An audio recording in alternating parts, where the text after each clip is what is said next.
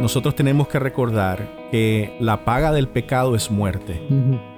Quiere decir, nosotros estábamos bajo condenación y la condenación era muerte. Y lo que aquí Pablo nos está recordando es que esa condenación ya, ya sucedió en la muerte de Cristo. En Cristo. ¿Verdad? En Cristo nuestros pecados, por eso después Él va a hablar de aquellas cosas inmundas en nosotros, ¿verdad? Pero ya todas esas cosas, ya Mm. todos esos pecados Sí. han sido puestos, Sí. crucificados Yep. en la cruz del Calvario. Ya la deuda del pecado que yo debía ha sido pagado en esa muerte. ¿Ves? Entonces yo he muerto ya. Ya yo no voy a morir nunca jamás Amén. por mis pecados porque ya he muerto en Cristo y ya he resucitado con Él.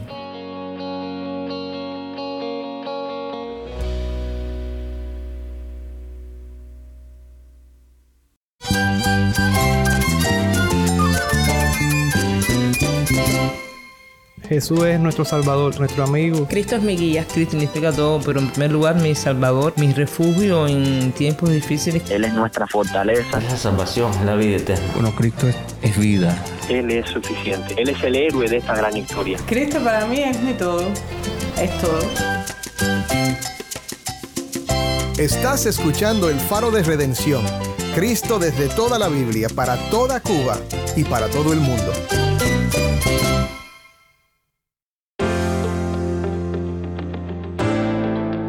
Hola, soy el pastor Dani Rojas, el director y locutor del Faro de Redención.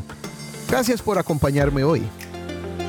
Estamos en el quinto día de una nueva serie sobre la epístola de Pablo a los colosenses que hemos titulado Cristo es suficiente. Serán dos semanas de enseñanzas y conversaciones sobre nuestro tema favorito en el faro. Cristo exaltado y proclamado como quien es en realidad el Señor supremo y Salvador de todos los que ponen su fe en Él. Hoy vamos a analizar el capítulo 3 del 1 al 17, donde Pablo habla sobre las implicaciones prácticas de estar unidos con Cristo por medio de la fe. Junto con el pastor David Menéndez, el pastor José Prado y el hermano Jason Arevalo, discutimos cómo somos resucitados con Cristo y cómo nuestra vida está escondida con Él en Dios. También hablamos sobre la importancia de poner nuestra mira en las cosas de arriba y no en las cosas de la tierra, ya que esto nos ayuda a mantener nuestros ojos en Cristo y no en nuestras debilidades o problemas. Nuestra fe se basa en la muerte y resurrección de Cristo y debemos mantener nuestra fe puesta en Él en todo momento. Así que si tienes una Biblia, busca Colosenses 3, versículo 1 y quédate conmigo para ver a Cristo en su palabra.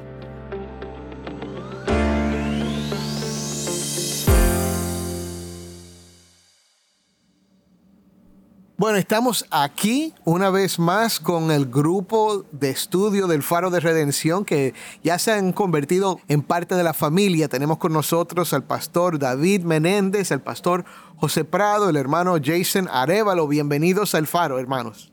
Amén, bienvenidos. Saludos. Saludos. Este, a este grupo le tenemos que tener, eh, poner un nombre, como una banda, ¿verdad? Como una banda. bueno, hermanos, pueden mandar sus sugerencias para, para la banda. bueno, estamos aquí porque estamos ya al final de la primera semana de este estudio de Colosenses. Y para los que no se han dado cuenta, esto ya ha llegado a ser nuestra costumbre. Cada vez que hacemos un estudio de la Biblia o de algún tema, eh, casi siempre yo voy a enseñar de lunes a jueves, pero el viernes me reúno con los hermanos para hablar. De vez en cuando es tan buena la conversación que lo extendemos por una semana entera, pero vamos a ver lo que pasa con esta conversación hoy. Estamos en Colosenses capítulo 3. El tema de Colosenses es el título de nuestra serie Cristo es suficiente. Y lo que hemos visto hasta ahora es que Pablo ha venido estableciendo la supremacía de Cristo y la salvación en Cristo. En el capítulo 3 ahora Pablo va a enfocarse en las implicaciones prácticas de, de, lo que significa estar unido con Cristo por medio de la fe. Comienza a describir el estatus de los creyentes y entonces el servicio que sigue de ese estatus, ¿verdad? En esta manera, lo que vemos es que los indicativos del Evangelio, en otras palabras, lo que somos por la gracia de Dios, son las cosas que entonces empujan o impelan los imperativos para nuestras vidas. En otras palabras, lo que debemos hacer según la palabra de Dios. Los imperativos siguen a los indicativos. Amén. Eso es algo que, Amén. que lo, de- lo decimos mucho y eh, yo creo que el primero que lo dijo en el programa fue el pastor David. Pero creo Pero el que es algo primero que lo dijo fue Pablo, cuando Sí, dijo claro. que el amor de Cristo me conmueve. Amén, amén.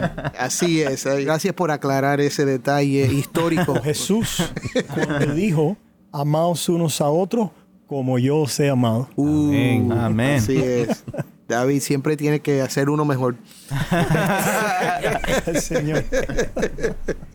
Ok, mis hermanos, pues vamos a entrar en el estudio de hoy. Yo le voy a pedir al pastor David que nos lea el pasaje entero. Vamos a leer Colosenses 3 del 1 al 17 y después nos vamos a enfocar en los primeros cuatro versículos.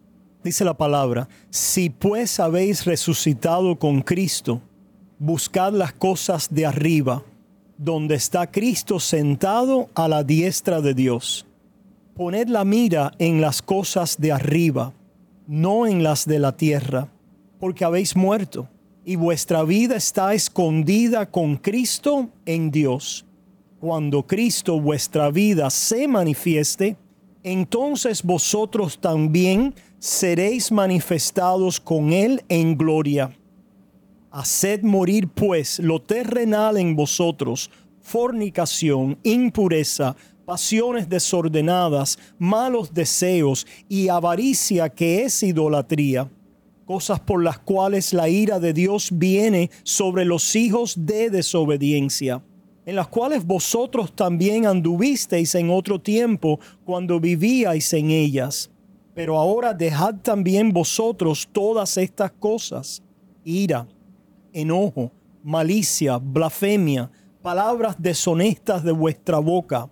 No mintáis los unos a los otros, habiéndoos despojado del viejo hombre con sus hechos y revestido del nuevo, el cual conforme a la imagen del que lo creó, se va renovando hasta el conocimiento pleno, donde no hay griego ni judío, circuncisión ni incircuncisión, bárbaro ni escita, siervo ni libre, sino que Cristo es el todo y en todos.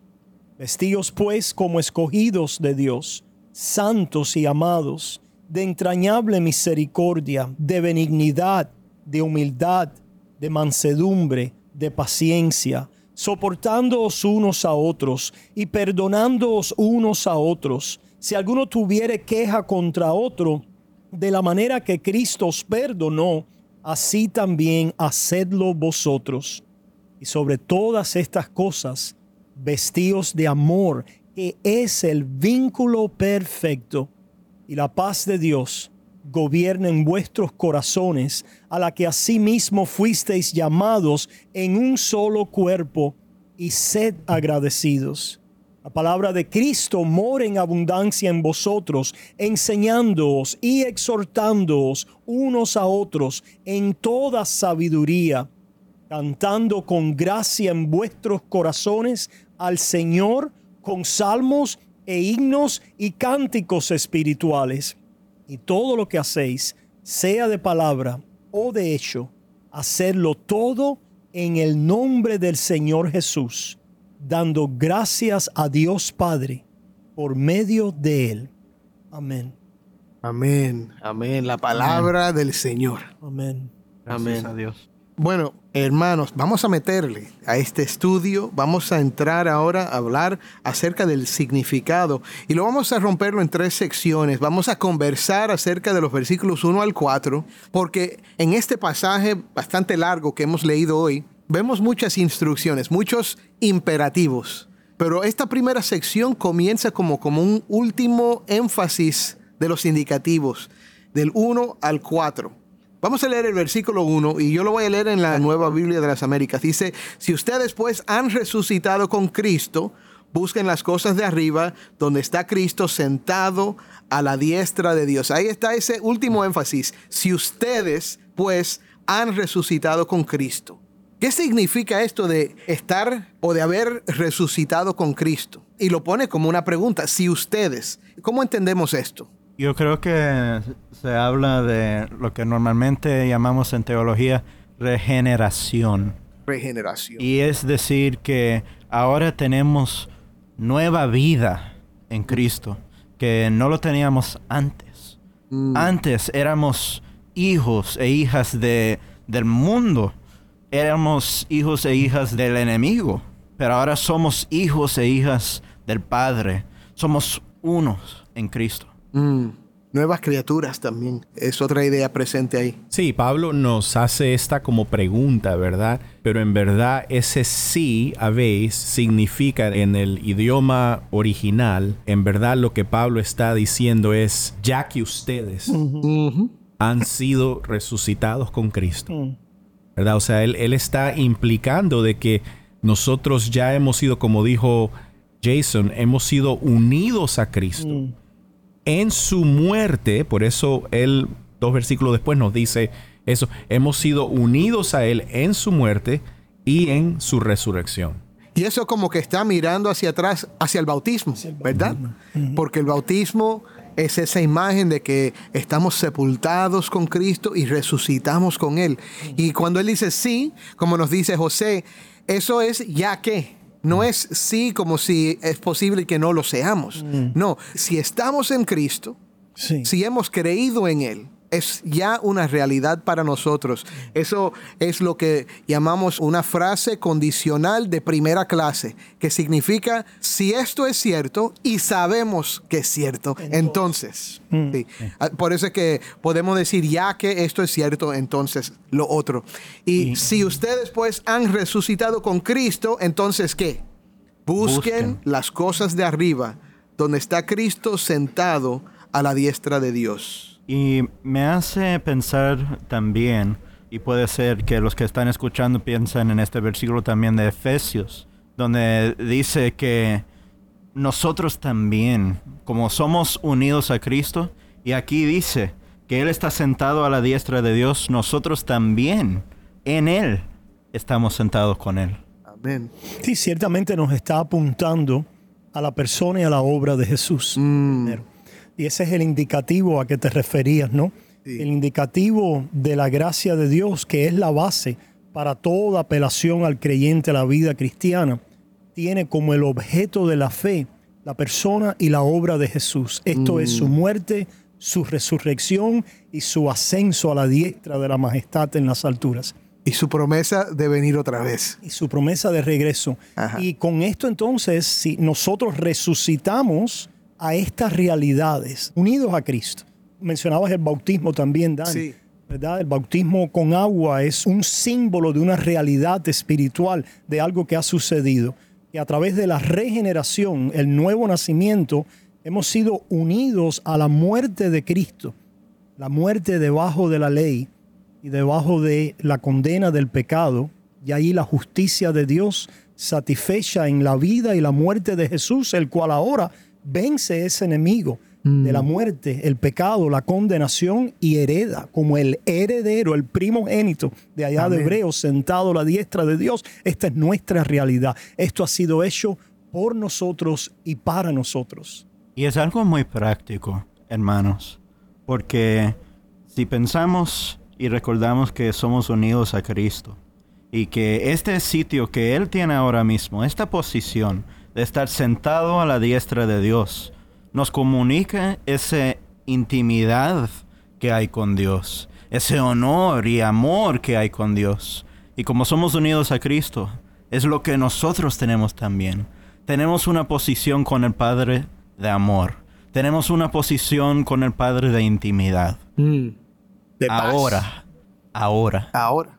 Ahora, algo que es muy importante, la implicación aquí es de que el hombre terrenal ha muerto. Y esa es una implicación en la cual ah, nosotros tenemos que recordar que la paga del pecado es muerte. Quiere decir, nosotros estábamos bajo condenación y la condenación era muerte. Y lo que aquí Pablo nos está recordando es que esa condenación ya, ya sucedió en la muerte de Cristo. En Cristo. ¿Verdad? sí. En Cristo nuestros pecados, por eso después él va a hablar de aquellas cosas inmundas en nosotros, ¿verdad? Pero ya todas esas cosas, ya todos esos pecados Sí. han sido puestos, Sí. crucificados Yep. en la cruz del Calvario. Ya la deuda del pecado que yo debía ha sido pagado en esa muerte. ¿Ves? Yeah. Entonces yo he muerto ya. Ya yo no voy a morir nunca jamás Amén. por mis pecados porque ya he muerto en Cristo y ya he resucitado con Él. Amén. Ahora, Gracias esos Dios. son los indicativos, ¿verdad? Que hemos resucitado, que estamos muertos, dice ya, porque ustedes han muerto y su vida está escondida con Cristo en Dios. Pero entonces, ¿cuáles son los imperativos en estos versículos? ¿Qué es lo que nos está diciendo que debemos Vale hacer? la pena resaltar en este comienzo tan importante de ver que el cristianismo, la fe cristiana, es muerte y resurrección. Amén. No Amén. es una mejoría, un mejoramiento, un desempeño, Gloria a Dios. forma. No, no, la fe cristiana tiene en su esencia, en el corazón de ella, Muerte. resurrección, la muerte de Cristo y nuestra muerte con Él. La resurrección de Cristo y nuestra resurrección junto a Él. Y ahora vienen las, las implicaciones de esto. Las dos cosas que él dice en estos versículos son, pongan la mira en las cosas de arriba, no en las cosas de la tierra, y Buscar. Antes busquen las cosas o buscad, busquen las cosas de arriba donde está Cristo sentado a la diestra de Dios. Hay un mandamiento y un imperativo muy peculiar.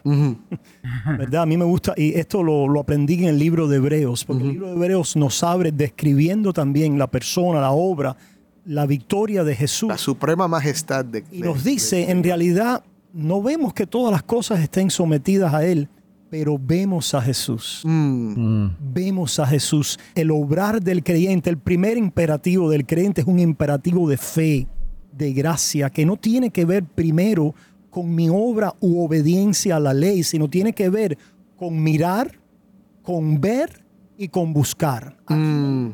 a Cristo, Cristo. Jesús, Uh. nuestra vida. Eso está bueno, Pastor David. Eso, eso es lindo, David, lo que acabas de decir. y, y- y nos recuerda que la única manera de nosotros ver el cambio que después Pablo nos va a hablar de ese cambio es poniendo nuestros ojos en Cristo. Mm. Si nosotros ponemos nuestros ojos en nosotros Exacto. mismos, nos vamos a hundir más profundamente Yeah. en nuestra pecaminosidad. Pero si nosotros ponemos nuestros ojos en Cristo, ¿qué quiere decir eso? Mm. Quiere decir que nosotros constantemente estamos contemplando, ¿verdad? La realidad de quién es Cristo, de lo que Él ha hecho por nosotros, de quiénes somos nosotros Sí. en Él, ¿verdad? De dónde está nuestra posición. Eso es lo que quiere decir poner tus ojos o buscar las cosas de arriba. Sí. Es eso, ¿verdad? Sí. Eh, En oración, en contemplación, en, en simplemente ver Yeah. que nosotros necesitamos de Él. Ese Amén. es el imperativo de fe. Sí. Porque antes de hacer o para poder hacer, tenemos que ver, que buscar, que mirar, que contemplar. Y es ver y buscar lo que ya ha sido hecho, Mm. que ya se ha obtenido, lo que ya el Señor ha logrado a nuestro favor. La fe cristiana no es lo que nosotros hacemos, logramos o alcanzamos por nuestros esfuerzos u obras, sino es el vivir de lo que Cristo ya ha hecho a nuestro favor Agarrado de eso. agarrado de Enfocado eso, en el poder eso. ver, Mm. So, ese buscar, ¿qué es lo que comunica primero? Comunica, como vemos la salutación apostólica, comunica siempre gracia y paz. gracia y paz. Gracia y paz. Gloria a Dios. ¿Y? Jason quería decir algo. Y también deberíamos oír esta esperanza Mm, en versículo 4. Cuando Cristo en nuestra vida sea manifestado, entonces ustedes también serán manifestados con Él en gloria. Mm. ¿Y qué significa eso? ah, por eso es que no podemos, en el versículo 2, no podemos poner la mira en las cosas de la tierra. Porque si las ponemos en las cosas de la tierra, ¿qué vamos a ver? Nuestras debilidades, nuestros miembros todavía pecaminosos, nuestras enfermedades, problemas, tribulaciones, angustias, todo aquel gemir y sufrir de este tiempo presente. Mm. Interesantemente se nos dice también en Hebreos, no vemos que todas las cosas estén sujetas, pero vemos a Jesús a la diestra de Dios, habiendo gustado la muerte por todos. Mm. Hay una realidad del reino de Dios que ha venido, que al creyente se le comunica por la fe, que es la gracia de Dios, de lo que Él ha obtenido a nuestro favor Amén. de que estamos unidos a Él en esa realidad de nueva vida, aunque ahora, si miramos a nuestro alrededor y a veces a nosotros mismos, como decía el pastor José, vemos que vemos nuestros pecados, a veces nuestros hierros. Ah, pero el creyente comienza siempre ahí, mirando a Jesús para Gloria a la Dios. nueva realidad de nuestra vida espiritual. Hay dos cosas que me vienen a la mente cuando estamos hablando de este tema. Primero, ese pasaje de Primera de Juan que estudiamos hace varias semanas. Primera de Juan capítulo 3 versículo 2 dice que aún no sabemos lo que hemos de ser, pero sabemos que cuando Él se ha manifestado, seremos semejantes a Él porque le veremos tal como Él es. Cuando Cristo en nuestra vida se ha manifestado, entonces ustedes también serán manifestados con Él en gloria. La misma idea. y, lo, y lo otro Eso se que... repite, ¿verdad? En varios Es- pasajes. Es que, es que es la verdad de Dios. Ajá. Es la verdad de Dios. No es solo la idea del apóstol Pablo, la Sí. creatividad de este hombre religioso. No, es la palabra de Dios. Esto es lo que Dios quiere que tú sepas. Sí.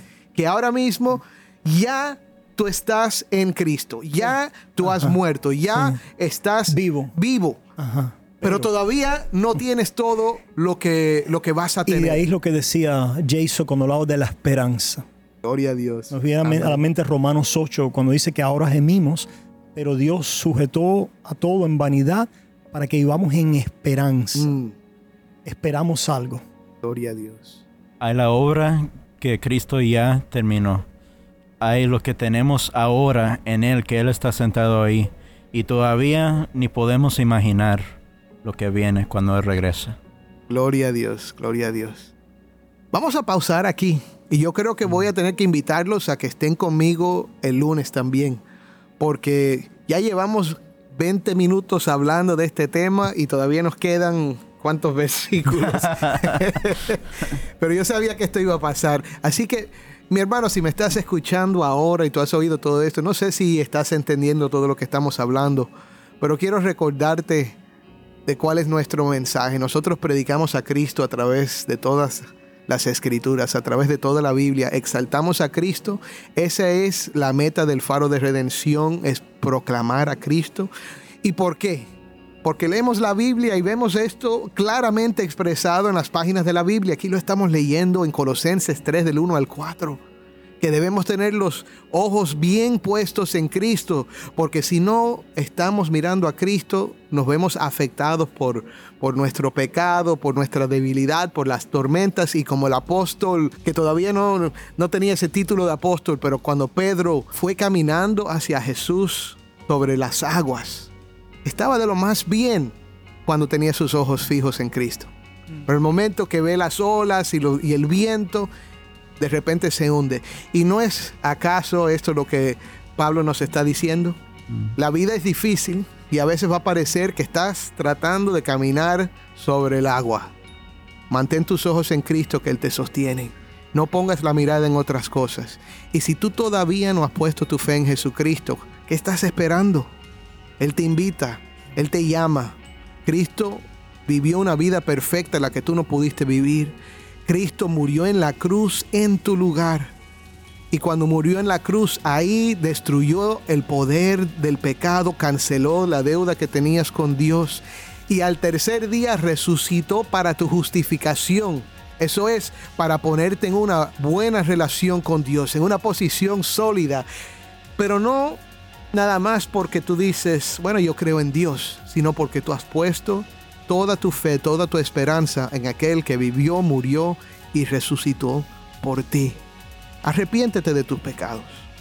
Confiésale a Dios que has vivido lejos de Él o que quizás has vivido con indiferencia, pero dile, creo en ti, pongo mi fe en Cristo. Lo acepto como mi Salvador. Creo que Él es poderoso para salvarme. Perdóname, Señor, y hazme tu Hijo. Hazlo ahora. Él es poderoso para salvar. Créelo. Amén. Amén. Amén.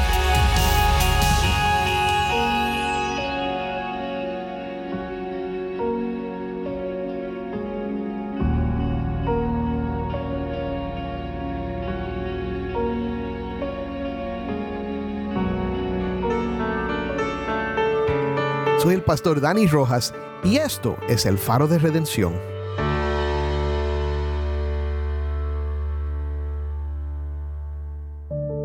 Oremos para terminar. Padre Celestial, gracias por este día, por esta conversación que hemos podido tener con mis hermanos. Gracias por estos temas tan importantes, Señor. Nuestra unión con Cristo. Padre, el poder de la fe cuando descansamos en lo que Cristo ha hecho y no ponemos nuestra mirada en nosotros mismos o nuestras debilidades. Señor, fortalécenos, danos tu poder para mantenernos con nuestra mirada fija en el único que nos puede salvar, el único que nos puede transformar, el único y suficiente Salvador. Cristo Jesús. Y te pido por los hermanos que estén escuchando hoy, Señor, que se han sentido débiles en su fe. Ayúdalos a descansar en Cristo. Y Padre, para el que todavía no ha creído, Señor, que hoy sea el día de salvación. En el nombre de Cristo te lo pido. Amén.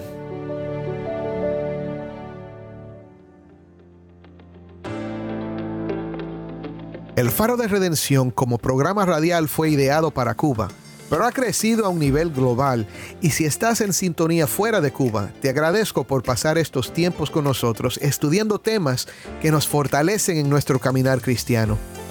¿Tienes una historia que contarnos sobre cómo el faro de redención está impactando tu vida?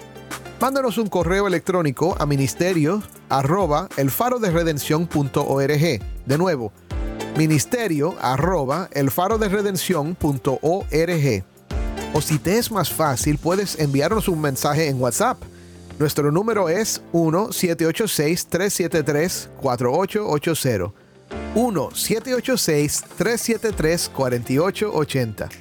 Y no olvides que también nos puedes seguir en las redes sociales, en Facebook, Instagram y Twitter. Solo busca El Faro de Redención. Allí encontrarás más contenido durante la semana para animarte en tu fe y para mantenerte informado sobre el ministerio del Faro y si estás en sintonía fuera de Cuba, te animo a que ores para unirte con nosotros en nuestra misión de hacer resplandecer la luz de Cristo en Cuba y de compartir la voz del pueblo de Dios en esta hermosa isla con oyentes en todo el mundo. Para hacer tu donativo a este ministerio apoyado por personas como tú, que aman a Cuba y aman a Cristo, visita nuestra página web, elfaroderedención.org diagonal donar. elfaroderedención.org diagonal donar. El Faro de Redención es ministerio de Haven Ministries. Nuestro productor ejecutivo es Moisés Luna. Desde Cuba, nuestra productora de contenido cubano es Jennifer Ledford. A cargo de nuestras redes sociales, Mariana Warren.